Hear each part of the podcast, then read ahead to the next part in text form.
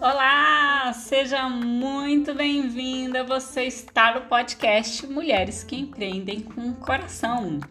E esse é um espaço para te fazer refletir, te inspirar, motivar e principalmente virar chaves.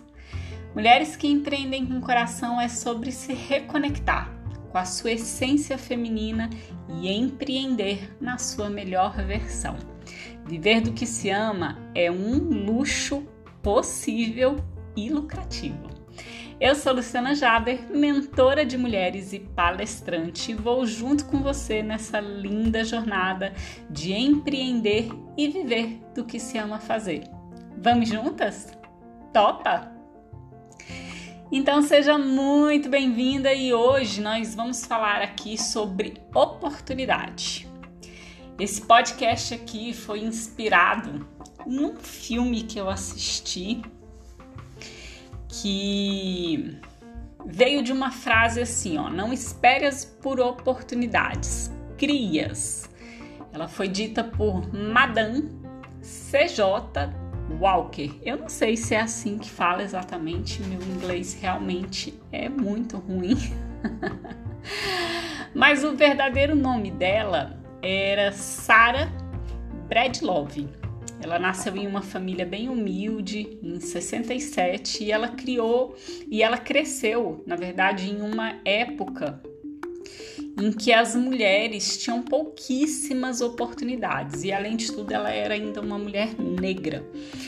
E ela se tornou uma das primeiras mulheres negras milionárias dos Estados Unidos por meio da criação e da venda de um produto para cabelo para mulheres negras. Então ela era é, empregada doméstica e ela já estava cansada de ser empregada doméstica e ela aprendeu uma, um produto de cabelo e foi desenvolvendo e melhorando essa fórmula e até que ela conseguiu uma fórmula dela que ela desenvolveu e que deixava o cabelo da negra maravilhoso, assim, sabe? E aí ela fez disso um super negócio. Só que, lógico, ela virou sim uma mulher milionária, mas ela passou por poucas e boas. E se você quiser saber, inclusive, mais aí dessa história inspiradora, tem o, o, o filme dela no, no Netflix. Eu até fiz uma postagem com essa frase e coloquei lá no Instagram o nome do filme e tudo. Então é um filme delicioso de assistir e realmente muito inspirador. E, e, e eu tenho falado muito sobre essa questão da gente como mulher que ama empreender, viver, não é nem empreender, né? Ama viver do artesanato, ama fazer o artesanato e, e muitas vezes a gente fica ali, eu chamo da síndrome da barata tonta, né? Perdida, sem saber o que fazer, desorganizada, com falta de motivação, é, fica vendo um milhão de vídeos, mas não tem ação para colocar nada em prática. E o pior de tudo, né? Tem aquela, aquele sentimento lá no fundo, mesmo que de forma inconsciente, de que não merece viver disso. E aí a gente dá um monte de desculpas, né? De que é muito difícil, de que você não nasceu para isso, de que nada dá certo, de que eu não tenho jeito para internet. Quer dizer, as desculpas, assim, se, se eu for listar aqui, dá um livro de tantas desculpas, né? E na verdade, isso nada mais é do que medo. A gente tem medo, medo de até de dar certo a gente tem medo de fazer sozinha, a gente tem medo de não dar certo, a gente tem medo do que as pessoas vão falar, a gente tem medo, medo, medo o tempo todo. E, e, uma coisa que eu tenho estudado muito e assim ando apaixonada, apaixonada mesmo pelo tema de inteligência emocional. porque foi uma coisa que sempre me ajudou nesse movimento de, de vencer os meus desafios, até antes sem saber o que, que era inteligência emocional, né? Porque eu sempre fui uma pessoa de me desafiar, mesmo morrendo de medo. Lógico, já me paralisei assim inúmeras vezes, já dei um milhão de desculpas, já fiquei também na zona de conforto, nem se iluda, muitas e muitas vezes. Não foi uma só, não junta as rasteiras que a vida dá na gente com, com, com todos os medos que vêm junto, com todos os gatilhos que são acionados e a gente vai ficando num movimento de zona de conforto total. Total, porque tá morrendo de medo de tudo, né? Inclusive de levar mais uma rasteira, inclusive do que, os, do que as pessoas estão falando e de tantas outras neuras que nós mulheres temos, né? Então, é, esse tema, inteligência emocional, principalmente depois que eu, que eu ando estudando mais ele, eu tenho trazido muito porque é o jeito que a gente tem de aprender como lidar com esses medos, com os desafios, com as nossas fraquezas, né? Com os dias ruins, para que você encare tudo isso com muito mais leveza. Eu não tô falando que é fácil, nunca foi e nunca vai ser. Também não se iluda com isso. A grande questão é: você quer criar as suas oportunidades ou você quer esperar que um milagre aconteça. Mas sabe qual é o problema de esperar um milagre acontecer? É que provavelmente ele não vai acontecer, né? A verdade é essa. Só que o que, que acontece? Se você não se move, você se conforma. Tipo, ah, aqui eu já tô acostumada. Ah, deixa assim, tá bom mesmo. Ah, ah, agora não é o momento. E a gente fica nessa e os anos vão passando e a gente vê outras pessoas realizando várias coisas e a gente tá paralisada, simplesmente paralisada no mesmo lugar. E quanto mais paralisada a gente fica, mais a gente acha que a gente não merece. Aí a gente começa a prejudicar, inclusive, a nossa autoestima, se é que ela ainda existe, né? Se é que a sua autoestima ainda existe. E aí, é, uma coisa que eu aprendi, inclusive, e que foi, eu até comentei numa live, é que é assim, ó, quando a gente aprende a não se render aos, aos desafios que acontecem com a gente, né, aos medos e, e tudo que vem junto desses que normalmente é um combo de sentimentos, né? Mas quando a gente não se rende, quando a gente vai lá e enfrenta, só esse movimento de enfrentar, a gente começa a assumir uma postura de opa, tá pensando que é bonitona? Eu posso fazer isso aqui. E aí, quando você vai ganhando essa força, o que, que acontece? Você começa a se orgulhar de você. Olha como isso é poderoso. E se você começa a se orgulhar de você, você também começa a se cuidar mais, se respeitar mais. Entende? É muito poderoso isso. Então, eu penso sim que nós precisamos aprender também a enfrentar os nossos, a respeitar, respeitar os nossos limites, sabe? A gente precisa aprender a respeitar os nossos limites. Só que a gente só vai entender o que é realmente limite e o que é desculpa porque a gente fala assim. A gente sempre tem um monte de desculpas, né? Ah, não vou fazer porque eu não tenho jeito para isso, não. Não nasci mesmo para isso, não. Isso não é limite, tá? Isso não é um limite seu. Isso é uma desculpa que você está dando para não encarar ali o desafio de aprender, de errar, de ter dificuldade, de fazer, refazer, fazer, refazer até ficar bom, sabe? Então, na verdade, isso é só uma desculpa. Respeitar limite é, por exemplo, eu hoje acordei morrendo de dor de cabeça e não vou trabalhar porque eu preciso, tô, meu corpo está pedindo esse descanso. Eu vou lá e descanso, entende? Só que aí não é uma desculpa, é porque o seu corpo, inclusive, está pedindo, ó, dá uma maneirada hoje, entende? Então, respeitar limite é a gente começar a se olhar com mais amorosidade, mas não é para usar é, desculpas e ficar se sabotando, entende? Que tem muita diferença em relação a isso. E aí, nesse processo, eu descobri uma coisa muito poderosa que é o seguinte: o medo e a fé é assim, ó.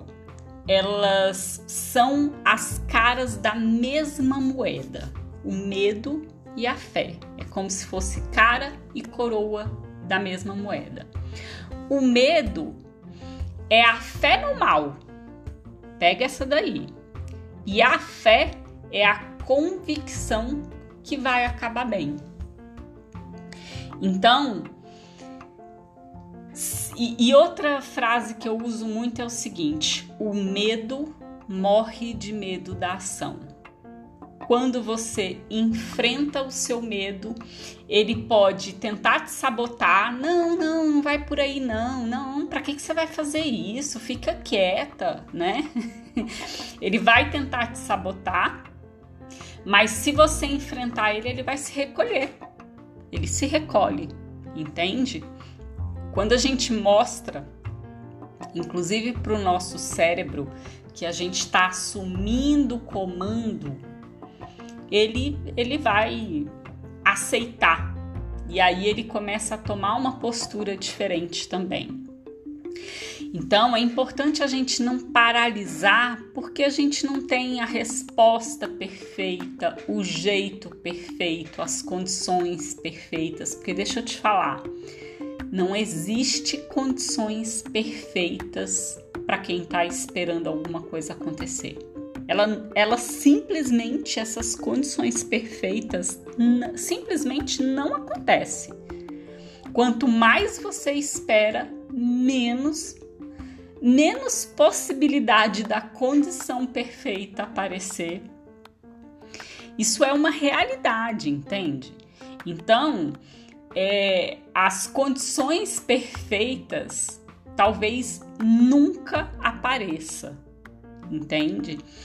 E, e quando a Madame Walker fala sobre não espere as oportunidades, crias, eu, eu acredito muito nisso, porque assim, ó, por sinal, eu levanto muito essa bandeira sempre, também nas minhas lives, nos meus vídeos, nos meus cursos, que é assim, ó. Normalmente, quem é artesã ela descobre que é possível ganhar dinheiro com o trabalho dela. Que legal, dá para ganhar dinheiro com isso aqui, ó. Nossa, fazer uma coisa que eu amo é muito bom. Ganhar dinheiro com uma coisa que eu amo, nossa, que maravilhoso. E realmente é o paraíso quando você descobre que pode fazer dinheiro, viver de uma coisa que você ama e ganhar dinheiro com isso, viver bem, viu? Não é ganhar migalhinha, não. Dá para viver muito bem de artesanato. Só que qual é a grande questão que as pessoas não se dão conta? É assim, ó. Artesanato precisa ser encarado como um produto de venda. Ponto. Ele não é mais o seu hobby, ele não é mais. Ele, ele pode, lógico, Você pode fazer, inclusive, outros artesanatos como hobby e é maravilhoso, como terapia é maravilhoso, mas a partir do momento que eu quero começar a ganhar dinheiro, eu preciso encarar o meu artesanato como um produto. E qualquer produto, até pão francês que você vai vender na padaria, se o padeiro, ele pode ser o melhor padeiro da face da terra, fazer o pão francês mais gostoso do mundo. Se ele não entender que ele não consegue viver só do pão francês ali, ó, ele vai morrer de fome. Se ele quer montar uma padaria para ganhar dinheiro, porque assim, ó, padeiro é assim, ou ele vai trabalhar para alguém, né, e vai fazer o que a pessoa lhe manda e ganhar um salário e ponto final, né? Ou ele vai montar uma padaria. Eu encaro muito o padeiro como, como justamente a artesã que começa um, negócio ali sozinha. Ele vai ter ali, é, tem já o talento de fazer pão, o, o pão dele é maravilhoso e não sei o quê. Mas se ele achar que ele vai viver só do pão francês, ele vai, ele não, não tem como, ele vai ter que aprender a transformar isso num negócio, ele vai ter que aprender a empreender sabe? E, e no caso ainda do padeiro, é, tem a desvantagem dele precisar de um local físico, né? Dele precisar de uma estrutura maior para fazer esses pães, né? Tem questão de vigilância sanitária em relação a, a, tudo isso. Ele vai ter, se ele montar uma padaria, ele vai pagar aluguel, vai pagar funcionários. Aí é que ele precisa pensar de forma estratégica, inclusive, de como é que ele vai é, agregar mais valor na padaria, no pão, nas coisas que ele vai vender nessa padaria para ele poder pagar tudo isso que envolve o pão dele, entende? Então, se esse padeiro for inteligente, inclusive, né? Ele ainda vai, é, se ele for inteligente e tiver essa mentalidade empreendedora, né? Ele pode montar uma padaria de luxo, mas aí o que, que acontece? Ele vai ter que investir em layout, identidade visual, em um milhão de outras coisas para que ele chame a atenção desse cliente que ele quer atender. E é essa mesma ideia que eu trago para o empreendedorismo artesanal. Você quer ser considerada como um artesanatinho? Como um pão francês que vende também no mercado? Porque pão francês vende no mercado também, né? Ou você quer ser encarada como uma empreendedora no artesanato? Porque se você quiser ser encarada como uma empreendedora no artesanato, não fique esperando a oportunidade bater na sua porta, não. Não fique esperando o cliente vir atrás de você num direct ou no WhatsApp, porque lembra que você está começando. Você não pode esperar essa oportunidade bater na sua porta. Você vai ter que criar condições de mais pessoas conhecerem o seu trabalho, mais pessoas chegarem até você, para que você consiga aí sim, inclusive, viver de, dessa, desses clientes que chegam. Enquanto você está começando, você vai ter que criar oportunidades, que são as, o que eu chamo de ações de venda né? Vai ter que ir lá montar alguma ação de venda para que mais pessoas conheçam o seu produto, para que você dê oportunidade de outras pessoas adquirirem o seu produto. A gente fica nesse orgulho, né, de que, ah, mas, mas não, eu não vou ficar oferecendo minhas peças para as pessoas, não. Ah, não, mas aí eu acho que é invasivo e não tem nada de invasivo, não. Você está dando a oportunidade para a pessoa de adquirir uma peça linda, maravilhosa, útil, bem feita, que tem um milhão de valores agregados ali dentro dele. É a pessoa que tem que se sentir realmente privilegiada de poder ter um produto seu. Só que o artesão ele se sente tão pequeno, ele sente tanta falta de merecimento que ele ele não vê o produto dele dessa forma. Por isso, também muita da resistência de oferecer o produto, de ir atrás, de fazer ações de venda, de fazer às vezes até uma feirinha de garagem, uma live shop, um grupo onde você reúne esse grupo e vai oferecer os seus, o seu produto, sabe? Porque você mesma às vezes não valoriza o seu produto esse produto valioso que você tem na mão, que é uma máquina de fazer vendas, sabe? Aí as pessoas falam: ah, artesanato não dá dinheiro. Não dá dinheiro porque as pessoas não tratam isso como um negócio. No exemplo do padeiro aí, se o padeiro ficar nessa de fazer pãozinho francês, ele vai morrer de fome. É a mesma coisa com a artesã sabe? Se a artesã ficar fazendo um produtinho aqui, outro ali, aí oferece para um amigo, para um conhecido, vai morrer de fome. Sabe por quê? Porque você precisa aumentar a sua cartela de clientes e transformar isso num negócio de verdade, empreender com isso. Uma coisa é ter habilidade manual, talento. Padeiro também tem talento e habilidade manual de fazer um pão delicioso. Só que se ele ficar só nisso, pão não vai dar dinheiro nunca. Entende? E pão é um produto que todo mundo fala, né? Nossa, padaria dá muito dinheiro. Mas ninguém enxerga dessa forma, né? Ninguém enxerga dessa forma.